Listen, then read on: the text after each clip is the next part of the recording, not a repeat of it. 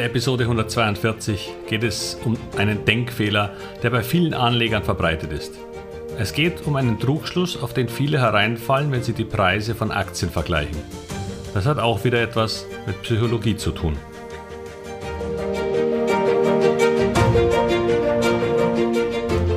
Herzlich willkommen, moin und Servus beim Podcast Aktien verstehen und erfolgreich nutzen. Mein Name ist Wilhelm Scholze.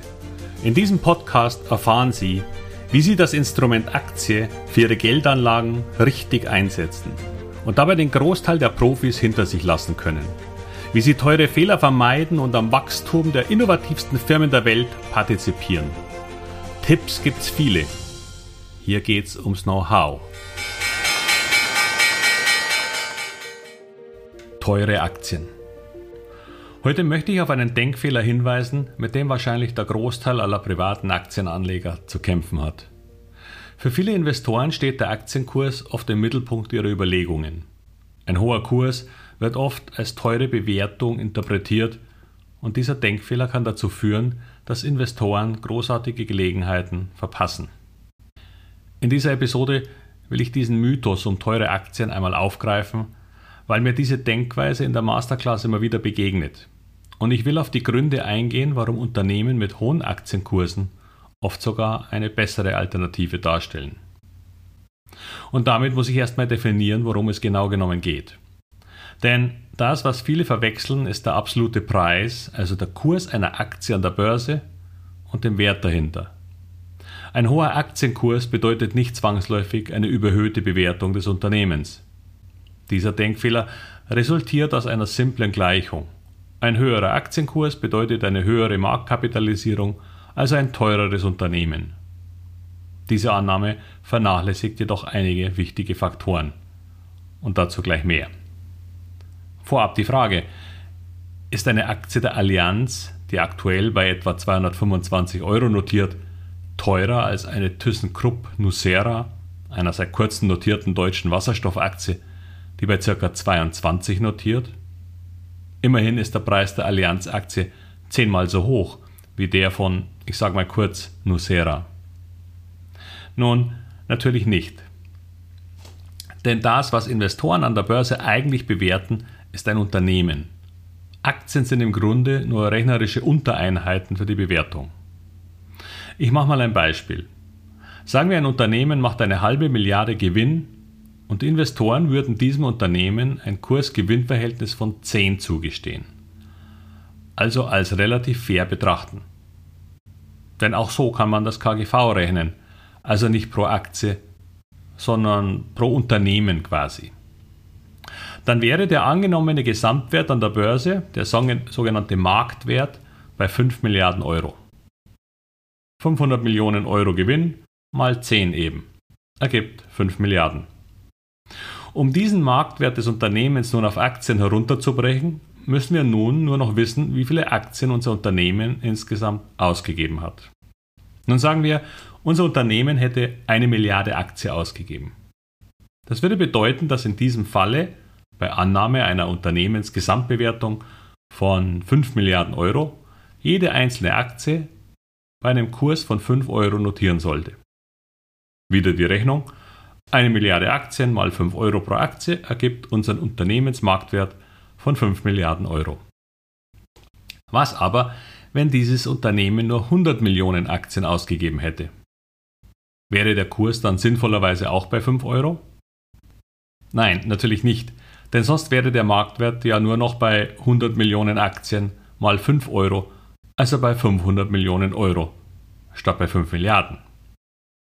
Denn an der Gesamtsituation, dem Umsatz, den Zukunftsaussichten und allen anderen Faktoren, die einen Unternehmenswert bestimmen, hat sich durch die unterschiedliche Anzahl von Aktien ja nichts geändert. Wenn das Unternehmen also weiterhin 5 Milliarden wert sein soll, dann wird die einzelne Aktie eben nicht bei 5 Euro, sondern bei 50 Euro notieren. Und dann haben wir wieder unseren Marktwert von 5 Milliarden, nämlich 100 Millionen Aktien mal 50 Euro. Ergibt wieder 5 Milliarden Börsenwert. Sie sehen, also obwohl wir nun zweimal das völlig identische Unternehmen genommen haben, haben wir zwei völlig unterschiedliche Aktienpreise an der Börse. und beide repräsentieren den gleichen Unternehmenswert, weil es eine unterschiedliche Anzahl an Aktien gibt. Und doch würde die Mehrzahl der Anleger die 5-Euro-Aktie bei einer Investition bevorzugen. Warum? Nun, hier kommen auch noch psychologische Komponenten ins Spiel. Denn selbst wenn Aktieninvestoren um diesen Zusammenhang wissen, glauben viele, dass eine Aktie, die nur 5 Euro kostet, viel leichter steigen kann. Es scheint einfach leichter von 5 auf 6 Euro zu steigen, als von 50 Euro auf 60 Euro. Doch es ist ein Trugschluss, wie Sie vielleicht gerade gesehen haben. Und weil Menschen diesen Trugschluss unterliegen, würden sie auch lieber eine Aktie kaufen, die in unserem Beispiel 6 Euro kostet, als die eines völlig identischen Unternehmens, das einen Aktienkurs von, sagen wir, 40 Euro hätte. Der Fehler ist, dass sie nun mit 6 Euro den fairen Wert von 5 Euro um 20% überzahlt haben, statt sich auf die teurer erscheinende Aktie zu stürzen, die gerade um 20% billiger wäre als der eigentliche faire Wert. Im Kopf erscheint es einfach schlauer, 6 Euro zu bezahlen als 40. Leider ein Denkfehler, der letztendlich nie lange Bestand hat und sich wieder korrigieren würde. Wir sprachen vor einigen Episoden über Luxusaktien und viele Anleger sind hier außen vor, weil sie Preise von rund 700 oder 800 Euro wie bei LVMH nicht bezahlen wollen. Nun muss man sagen, dass Kleinanleger, wenn sie diversifiziert sein wollen, mit so einem Preis tatsächlich nicht mitmachen können, weil schon eine Aktie sonst überproportional im Depotwert erscheinen würde. Und zum Zweiten erscheint es manchen vielleicht ein wenig lächerlich, wenn man bei seiner Bank eine Aktie ordert. Klingt doch viel besser, wenn man 50 oder 100 Aktien eines Unternehmens kauft. Das sieht dann nicht so ärmlich aus, oder? Nun, leider gehöre ich dann wohl auch zu den Ärmlichen, wenn es zum Beispiel um Aktien von Berkshire Hathaway von Warren Buffett geht. Denn da kostet die große A-Aktie im Moment etwa 544.000 Dollar. Das Stück. Wer hier ein diversifiziertes Portfolio aufbauen will, in dem auch eine solche Aktie Platz hat, der müsste schon mit einem Depot in der Größenordnung von gut 10 Millionen Euro starten. Das Interessante an teuren Aktien ist, dass sie häufig eine viel höhere Sicherheit bieten als billig erscheinende. Denn man muss sehen, dass ein Kurs häufig dahin gestiegen ist. Das Unternehmen, wie auch im Falle von Berkshire Hathaway, über Jahre und Jahrzehnte sehr erfolgreich gewirtschaftet hat was sich dann natürlich im Preis niederschlägt. Wie ich gern bei meinen Kursteilnehmern sage, wir wollen Kurse, deren Kursverlauf im Chart von links unten nach rechts oben steigt. Und wieder kommt eine AIDA vorbei. Nicht, wie auch im Beispiel TUI der letzten fünf Jahre, von links oben nach rechts unten. Die Aktie schaut günstig aus im Chart, weil sie über diese Zeit rund 95 Prozent für die Anleger verloren hat.